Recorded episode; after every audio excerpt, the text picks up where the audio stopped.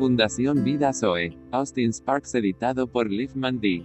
El secreto del triunfo. No estamos tratando con personas de virtudes peculiares, un tipo de persona especialmente bueno.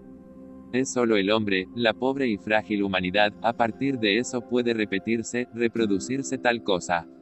Podemos esperar algo como esto ahora. Sería una buena noticia si pudiéramos demostrarnos que hay una manera de reproducir esta situación hoy, no es así. Sabiendo lo que sabemos, sería una buena noticia si pudiéramos demostrarnos que esto no es simplemente algo que se relaciona con una compañía aislada de personas que vivieron hace muchos siglos, sino que puede ser verdad hoy que este Evangelio, esta buena noticia, es para nosotros. Entonces, ¿cómo? Hay en esta carta una frase clave. Hemos buscado en nuestros estudios en estas cartas para reunir todo en alguna frase característica de cada uno. Hay tal frase en esta carta que nos da la clave de todo, la clave para entrar en la gran victoria de Cristo y todo su valor. Podemos encontrar la llave para abrirnos la puerta a la posición que ocupaba el apóstol, que todo lo que este mundo puede ofrecer y que se pueda poner a nuestra disposición es de mal gusto, es mezquino, es insignificante, en comparación con Cristo. Hay una llave que nos abra la puerta a lo que habían entrado estos filipenses. Creo que hay, y creo que lo encuentras en el primer capítulo, en el versículo 21, porque para mí vivir es Cristo. Esas son las buenas nuevas de Cristo que todo lo cautiva. Cuando Cristo realmente cautiva, todo sucede y cualquier cosa puede suceder. Así fue con Pablo y con esta gente. Cristo los había cautivado. No tenían otro pensamiento en la vida que Cristo. Es posible que hayan tenido sus negocios, sus oficios, sus profesiones, sus diferentes estilos de vida y ocupaciones en el mundo, pero tenían un pensamiento, una preocupación y un interés dominantes, Cristo. Cristo descansó para ellos, sobre todo. No hay otra palabra para esto.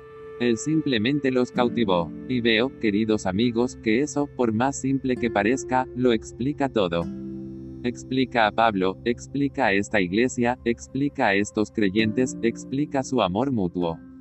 Resolvió todos sus problemas, aclaró todas sus dificultades. Oh, esto es lo que necesitamos. Ojalá tú y yo estuviéramos así, si después de todo, fuimos cautivados por Cristo. No puedo transmitirle eso, pero cuando he mirado esa verdad, la he mirado, la he leído, lo he pensado, he sentido que algo se ha movido en mí, algo inexplicable.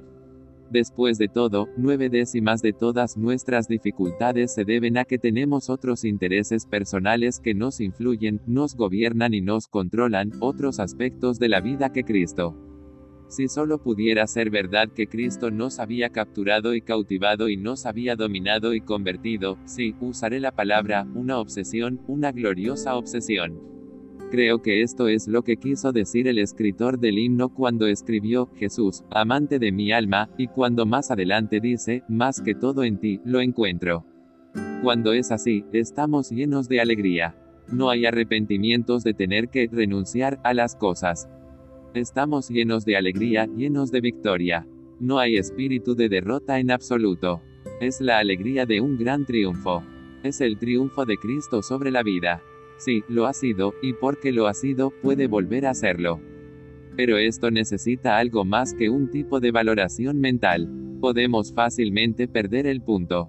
Podemos admirar las palabras, las ideas, podemos caer en ella como una hermosa presentación, pero, o necesitamos el cautivador para aniquilarnos, nuestra reputación, todo lo que está asociado con nosotros y nuestra propia gloria, para que aquel que cautive sea el único que esté a la vista, el único que tenga una reputación, y nosotros a sus pies.